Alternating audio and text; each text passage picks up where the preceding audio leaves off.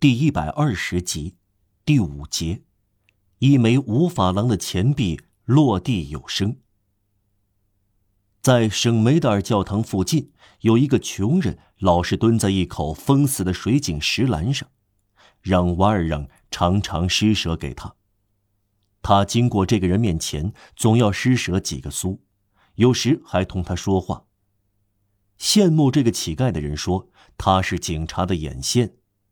这是一个七十五岁的老教堂执事，不断的念着祷告。一天晚上，让瓦尔让经过那里，他没有带科赛特同行。他看见乞丐在刚点燃的路灯下平时的位置上，这个人按习惯像在祈祷，佝偻着腰。让瓦尔让走近他，按惯例把布施放到他手中。乞丐突然抬起头来，盯住让瓦尔让，然后迅速低下头去。这个动作好像闪电一样，让瓦尔让哆嗦一下。他觉得借着路灯看到的不是老教堂执事平静的怡然自得的脸，而是一张可怕的、熟悉的脸。他有印象，猛然处在黑暗中面对一头老虎。他惊惧和吓呆了，后退一步，既不敢呼吸，也不敢说话，停下和逃走。注视着乞丐，乞丐耷拉着蒙着一块破布的脑袋，好像不知道他还站在那里。在这奇特的时刻，一种本能，也许是保存自己的神秘本能，使让瓦尔让一言不发。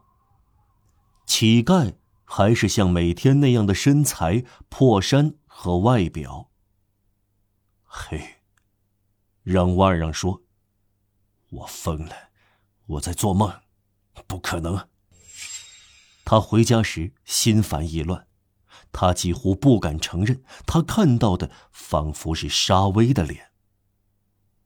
晚上，他思索的时候，后悔没有问这个人，迫使他第二次抬起头来。第二天夜幕降临时，他又来到这里。乞丐在原来位置上。你好，老头儿。让瓦让给了他一个苏，毅然决然地说。乞丐抬起头来，用悲伤的声音回答：“谢谢，善良的先生。”这确实是老教堂执事。让瓦让感到完全放心了，他笑了起来。见鬼！我在哪儿看到的沙威了？他想，啊，我眼下老眼昏花了。他不再想这件事了。几天以后，晚上不到八点，他在自己房间里教科赛特大声拼读。他听到大门开门声，然后是关门声。他觉得很奇怪，与他同住一屋的老女人，天黑总是睡下，不再点蜡烛。让瓦尔让示意科赛特别作声，他听到有人上楼梯。可能是老女人病了，不得已上药房去。让瓦尔让倾听着，脚步声很沉重，像是男人的脚步，但老女人穿的是大木鞋，一个老女人的脚步根本不像一个男人的脚步。让瓦尔让吹灭了蜡烛，他打发科赛特上床。低声对他说：“轻轻的躺下。”正当他吻她的额角时，脚步声停下来。让瓦尔让一声不响，一动不动，背对着门，坐在椅子上，没有挪动地方，在黑暗中屏息敛气。过了很久，什么也没有听到。他回过身来，不发出一点声音，眼睛。始终盯着房门。他看到锁孔里射进一道光来。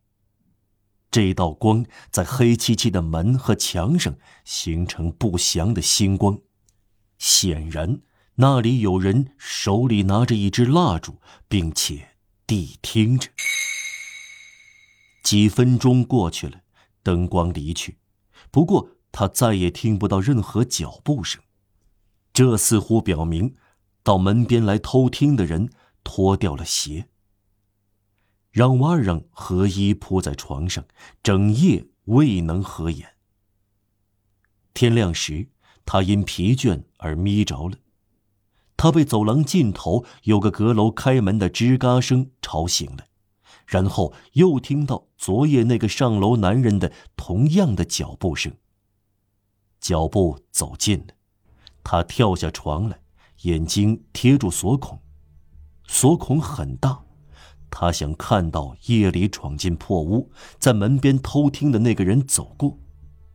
确实有一个人走过。这回没有在让瓦尔让的房门前停下来。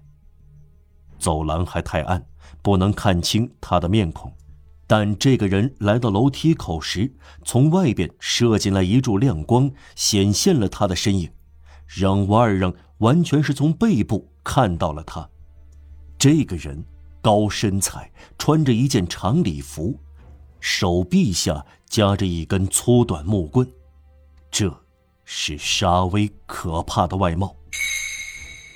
让瓦尔让本来可以从窗口再看到他来到大街上，但这要开窗，他不敢这样做。